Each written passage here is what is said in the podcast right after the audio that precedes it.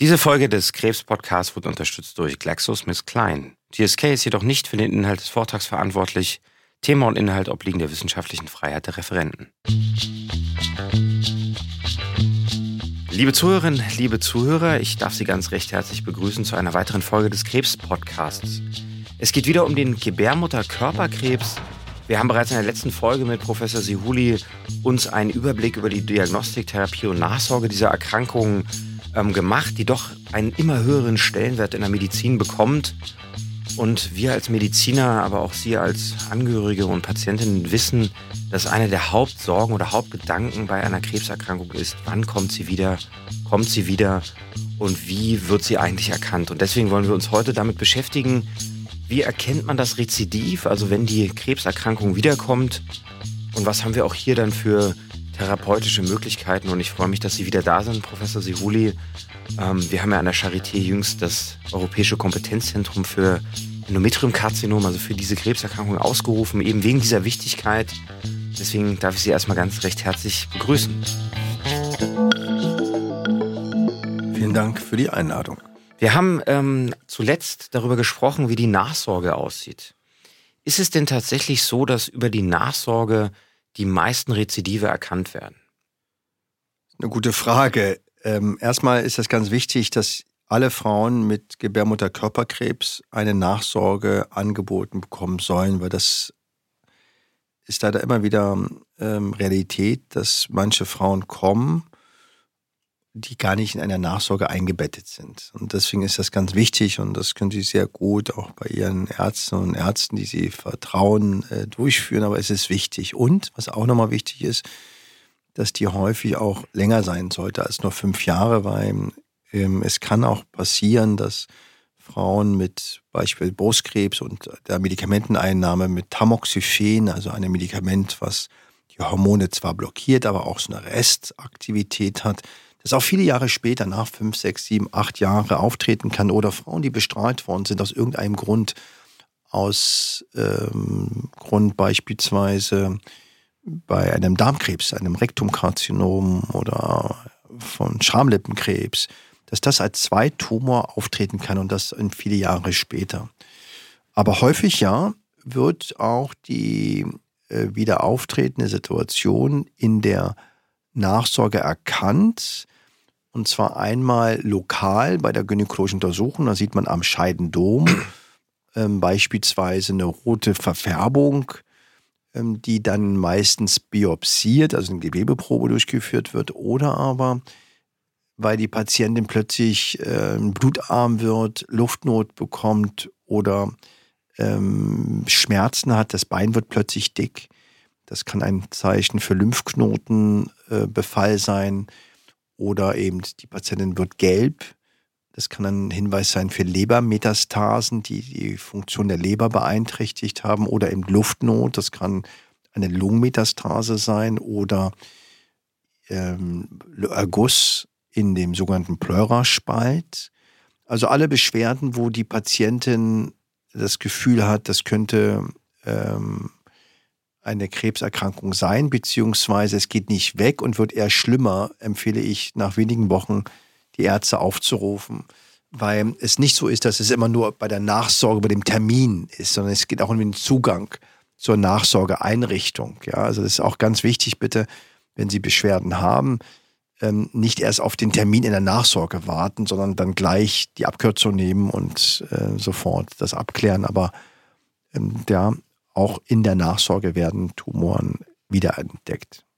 Sie haben gerade schon einige Befunde genannt, die man dann als Arzt erheben kann. Also man sieht beispielsweise einen Pleuraerguss, also Wasser in der Lunge oder man sieht in der gynäkologischen Untersuchung auffällige Befunde.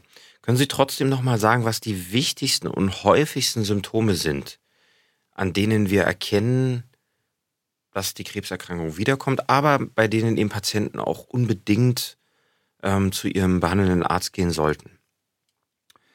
Also bei den Frauen mit Gebärmutterkörperkrebs ist das nicht so wie bei den Blutkrebskrankheiten, also diese Nachtschweiß, diese körperliche Schwäche, ähm, dieses Fieber unklarer Genese, also Ursprungs. Das ist eher selten bei diesen Tumoren. Ja, das ist eher bei den blutbildenden Tumoren. Bei der Gebärmutterkörperkrebserkrankung ist die Blutung plötzlich, Ausfluss, Nierenschmerzen, also Flanken. Es kann eben das Lymphedem sein, was plötzlich auftritt, was nach der Operation nicht aufgetreten ist. Und Luftnot. Das sind so die häufigsten Gründe, warum Patientinnen dann doch zur Diagnose Gebärmutterkörperkrebs äh, kommen. Welche Untersuchungen sollten Ihrer Meinung nach danach durchgeführt werden, wenn der Verdacht besteht? Ich würde immer erstmal versuchen, das Symptom abzuklären. Abzuklären bedeutet, wenn ich Luftnot habe, dann gibt es ja verschiedene Gründe, warum man Luftnot hat. Und da fängt es an mit der Anamnese.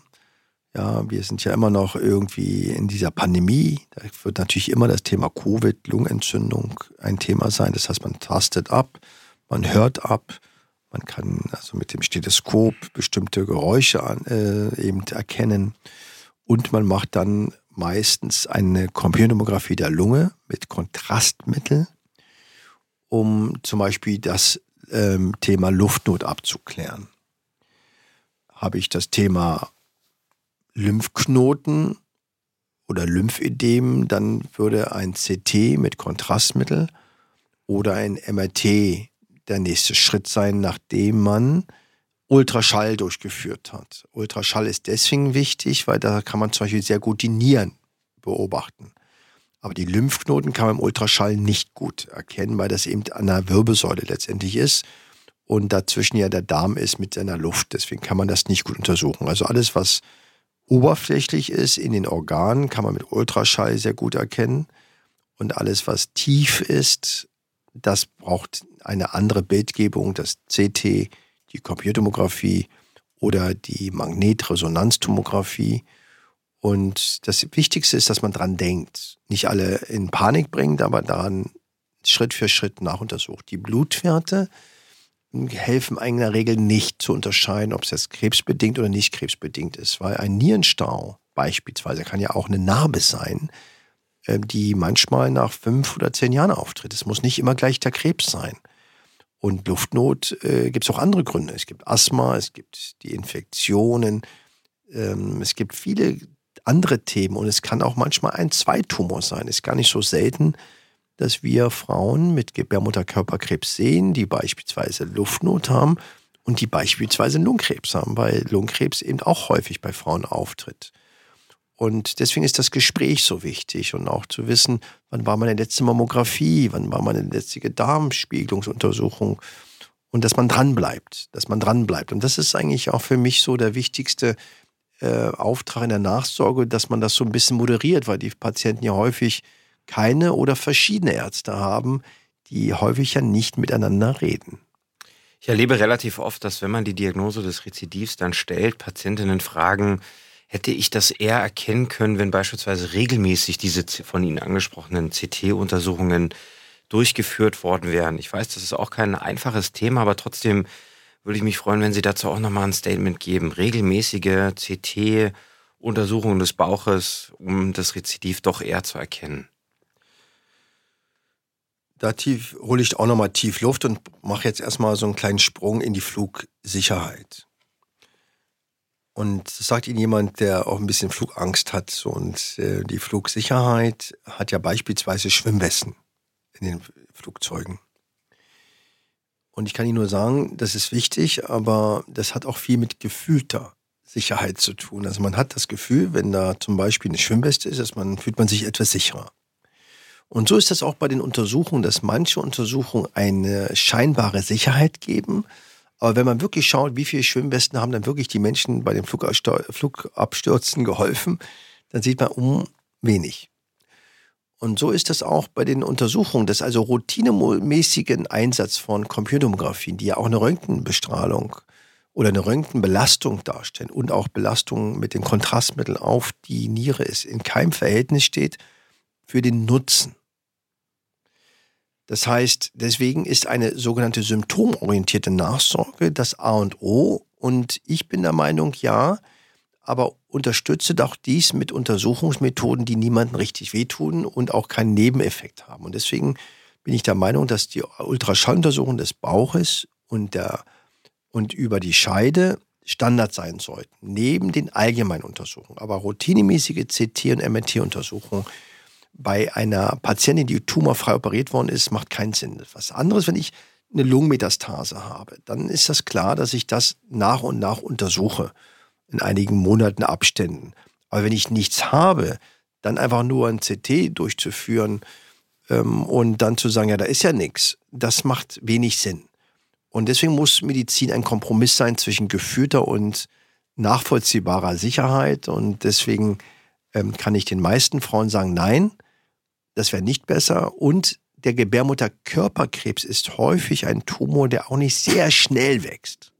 Also es gibt Tumoren, die sind sehr, sehr schnell. Blutkrebs oder Eierstockkrebs, die sind, wachsen sehr schnell. Gebärmutterkörperkrebs ähm, ist kein Tumor, der sehr, sehr, sehr schnell wächst. Es gibt immer Ausnahmen. Das heißt, man hat da eigentlich Zeit, auch nochmal nachzudenken und auch den richtigen diagnostischen Rhythmus äh, zu setzen. Ja, sehr schön, sehr schöner Vergleich, der auch tatsächlich zutrifft. Habe ich mich auch schon oft gefragt, was macht eigentlich die Schwimmweste? Gibt sie mir wirklich Sicherheit oder ist es gefühlt? Von daher vielen Dank. Ähm, ich würde gerne jetzt ganz spezifisch über einen Aspekt der Rezidivtherapie sprechen, weil sich hier einfach so wahnsinnig viel verändert hat in den letzten Jahren und wir da auch als Ärzte wirklich froh drüber sind, dass wir diese zusätzlichen Behandlungsmethoden haben. Natürlich gibt es auch, wenn der Krebs wiederkommt, die Möglichkeit einer Operation, aber vor allem auf dem Gebiet der sogenannten Immuntherapien oder Chemotherapien beziehungsweise ja, Systemtherapien, wie wir Ärzte auch oft sagen, also eine Art von medikamentöser Therapie, doch einen sehr hohen Stellenwert mittlerweile hat und vor allem auch die ja, Therapieansprechraten das Überleben doch deutlich verbessert haben.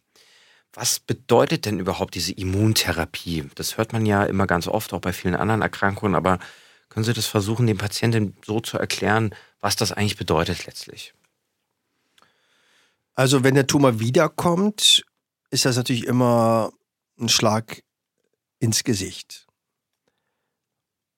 Man hat die Operation hinter sich, man hat vielleicht eine Chemo oder eine Bestrahlung hinter sich, war immer in der Nachsorge, hat alles getan, alle Nebenwirkungen und ja, Einbußen akzeptiert und dann ist der Tumor wieder da. Und da kann ich erstmal nur sagen, erstmal tief Luft holen und zweitens, das ist nicht in einer Sekunde zu entscheiden, welche Therapie jetzt nun am besten ist. Und was ich da sagen kann, dass wir die Operation als Thema haben, dann haben wir die Antihormontherapie als Thema. Dann haben wir die Chemotherapie als Thema und die neue Möglichkeit ist eben die Immuntherapie. Und wir haben auch das Thema Strahlentherapie. Und das hängt davon ab, wie die Erstbehandlung war, wie war die Vorbehandlung. Wenn jemand bestrahlt worden ist, kann man es in der Regel nicht nochmal bestrahlen, und zwar als Feld. Das ist was anderes, wenn es ganz lokal ist. Da kann man nochmal diskutieren ähm, das so durchzuführen. Aber wenn das Becken komplett bestrahlt ist, kann man nicht das gesamte Beckenfeld nochmal bestrahlen, weil das sonst das Gewebe zerstört wird. Und zwar auch das Gesunde. Und wichtig ist, dass man diese Therapien in Einklang bringt mit dieser Tumorsignatur, mit dem molekularbiologischen Profil. Was ist das für ein Tumor? Ist der Hormon sensibel oder könnte er sensibel sein? Ist das eher ein Tumor, der vielleicht für eine Immuntherapie geeignet ist auf die ich gleich eingehe? Oder ist das ein Tumor, der eben sehr aggressiv ist und man jetzt doch eine Chemotherapie braucht? Und da ist es natürlich auch wichtig, wie fit meine Patientin ist. Wie ähm, hat sie denn die Therapie überhaupt toleriert, die Vorgaben? Und ist sie jetzt fit genug, um die und die Therapie zu bekommen? Und eine Operation ist immer dann angezeigt, wenn ich eine Tumorfreiheit wieder erreichen kann. Also ich habe jetzt zwei Tumorknoten im Bereich des Bauches. Die erste OP ist gut gelaufen vor ein paar Jahren. Der Patient ist fit. Dann wäre eine Operation in einem Zentrum durchaus ein gangbarer Weg. Und dann diskutiert man danach, ob dann überhaupt noch eine Chemo oder eine Immuntherapie möglich ist.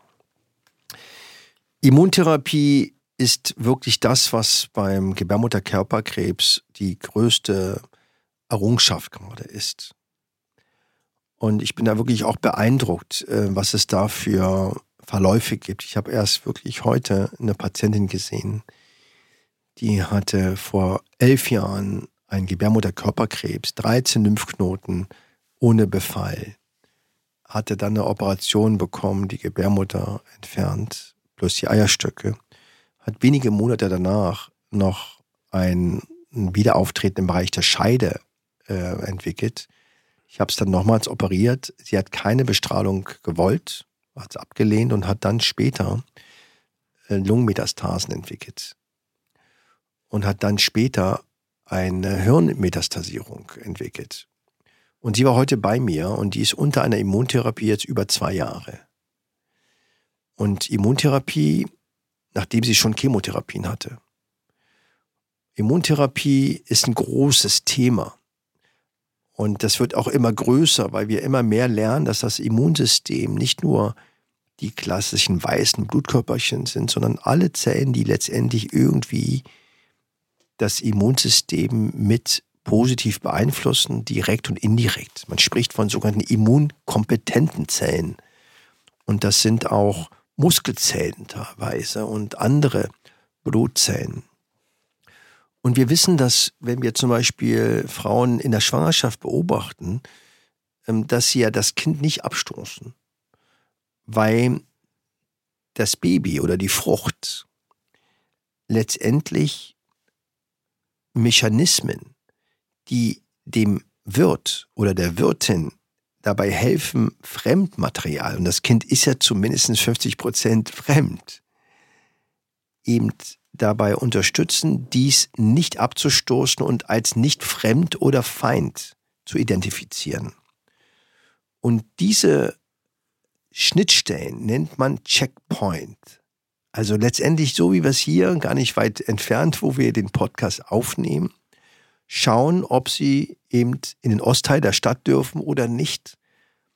Gibt es Schnittstellen und Kontrollpunkte, wo das Immunsystem versteht Freund oder Feind. Und diese neuen Medikamente, diese Checkpoint-Inhibitoren, Inhibitor, also Hämmer, versuchen eben diese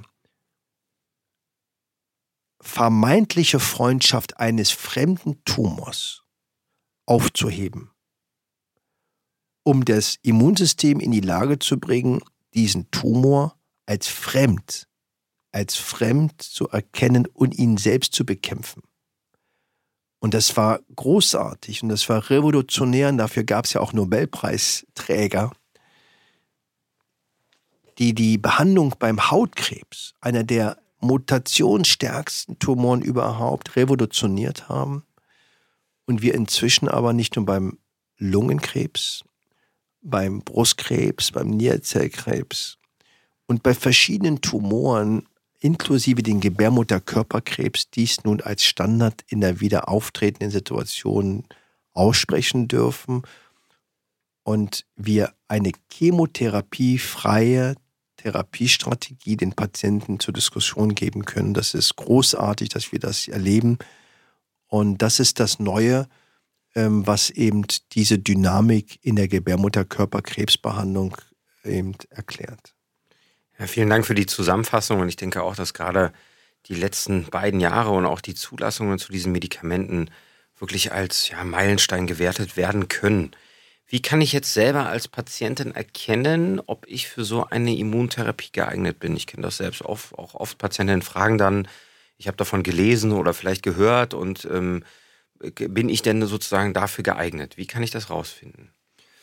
Also wichtig ist nochmal vielleicht auch zu sagen, dass das Immunsystem noch nicht ganz verstanden ist. Und wenn ich jetzt nur das Immunsystem allgemein stimuliere mit vorsichtigem Joggen, mit gutem Essen, mit netten Gesprächen in meinem sozialen Umfeld, mit irgendwelchen Pflanzenstimulantien, dass ich dieses Immunsystem nur pushe, aber es bleibt blind gegenüber dem Krebs. Und das ist der Unterschied zu dieser spezifischen Immuntherapie, die eben tatsächlich es schafft, die Blindheit aufzuheben. Also allgemeine Stimulation ist gut, aber hat nichts mit Krebstherapie zu tun. Und das Wichtigste, und da hoffe ich, dass unser Podcast dabei hilft, erstmal danach zu fragen. Und sich auch nicht mit Flosken zufrieden geben, sondern Checkpoint. Bin ich geeignet für eine Checkpoint-Behandlung? Und das meine ich tatsächlich, dass wir Ärztinnen und Ärzte das erklären müssen, wenn es nicht der Fall ist. Weil dieser Automatismus, jetzt machen wir mal eine Chemotherapie, ist nicht mehr zeitgemäß. Sondern meine Frage ist, warum keine Immuntherapie? Und da gibt es eben verschiedene Therapiekonzepte als alleiniges Konzept oder in Kombination mit einer Tumorgefäßblockade letztendlich, einem sogenannten Tyrosin-Kinase-Hämmer, was je nach Tumorbiologie eben verschiedene Zulassungen hat. Die Medikamente sind ja ganz spezifisch für bestimmte Situationen zugelassen. Das heißt, dann zahlt auch die Krankenkasse das. Und dann gibt es Situationen, wo es eben nicht dafür geeignet ist. Ne? So wie wenn sie eine Kopfschmerztablette nehmen, ja, ist dafür zugelassen, aber wenn sie das jetzt, sage ich jetzt mal, für, ähm, sage ich jetzt, für Darmkrebsvorsorge vermeintlich machen wollten, wäre das nicht dafür zugelassen, weil es dafür eben nicht ähm, letztendlich zertifiziert ist. Und deswegen würde ich Sie bitten, wenn der Tumor aufge wieder aufgetreten ist, den Arzt und die Ärztin zu fragen, bin ich denn nicht geeignet für eine Immuntherapie mit einem Checkpoint-Hämmer? Und dann kommt gleich die zweite Frage, haben Sie denn eine Studie für mich?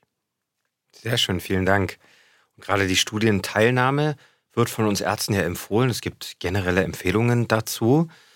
Und können Sie da vielleicht noch mal kurz darauf eingehen, warum wir Ärzte das auch als so wichtig sehen, dass Patientinnen mit einer Krebserkrankung in Studien behandelt werden? Erstmal ist es ganz wichtig, weil wir wollen ja den Frauen die Möglichkeit geben zu wählen.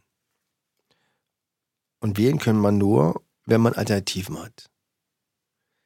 Und die Möglichkeit in einer Studie ist immer eine sehr, sehr gute Alternative. Das heißt nicht, dass man es immer machen muss, aber man sollte es zumindest als Möglichkeit haben, weil im Rahmen einer Studie hat man die Möglichkeit, eine Zeitmaschine zu nutzen. Zeitmaschine heißt deswegen, dass, weil durch die Studie versucht man ja die Zukunft zu gestalten und zu verändern, den Standard. So ist zum Beispiel die Immuntherapie aktuell mit den Checkpoint-Hämmern nur für Frauen bei Wiederauftreten der Erkrankung nach bestimmten Chemotherapien äh, möglich. Und in den Studien wollen wir aber versuchen, dies auch für die Erstbehandlung und auch bei früheren Tumorstadien zu beweisen. Und das ist außerhalb einer Studie nicht möglich und zweitens in der Studie die einzige Chance. Und man ist unter ganz besonderen ähm, Achtsamkeit und Aufmerksamkeit. Und natürlich ist das wichtig, dass wir an die einzelne Patientin denken und uns darauf konzentrieren, aber wir müssen natürlich auch die Therapie verändern. Und da ist das Thema Überleben, Lebensqualität und so weiter so wichtig, dass wir ihre Erfahrung in den Studien brauchen. Weil wir können nicht als Ärzte uns hinstellen und sagen, das wird schon. Oder das ist meine Erfahrung, sondern wir müssen es beweisen, damit die Patienten sich darauf verlassen können, dass diese Therapie auch wirklich hilft. Weil manchmal ist das eben gar nicht so. Ja, vielen Dank. Das denke ich ist ein ganz, ganz wichtiger Punkt, dass eben Studien dazu dienen, auch die Therapien auch noch zu verbessern, zu verändern und nicht immer nur, wie man das ja auch oft vermutet, neue Medikamente untersucht werden, sondern auch einfach der Einsatz der Medikamente erweitert, verbessert wird und somit Patienten auch einfach wirklich einen Zugang zu nicht nur neuen, sondern auch innovativen Therapien haben, die manchmal auch wirklich sehr vielversprechend sind. Deswegen nochmals vielen Dank. Es war wirklich ein großartiger Überblick über dieses nicht einfache Thema und ich freue mich schon auf weitere Folgen dazu, weil wir beide sind fest davon überzeugt, dass das Thema eigentlich gerade erst angefangen hat und wir da noch viel hoffentlich zu erwarten haben. Vielen Dank. Danke Ihnen.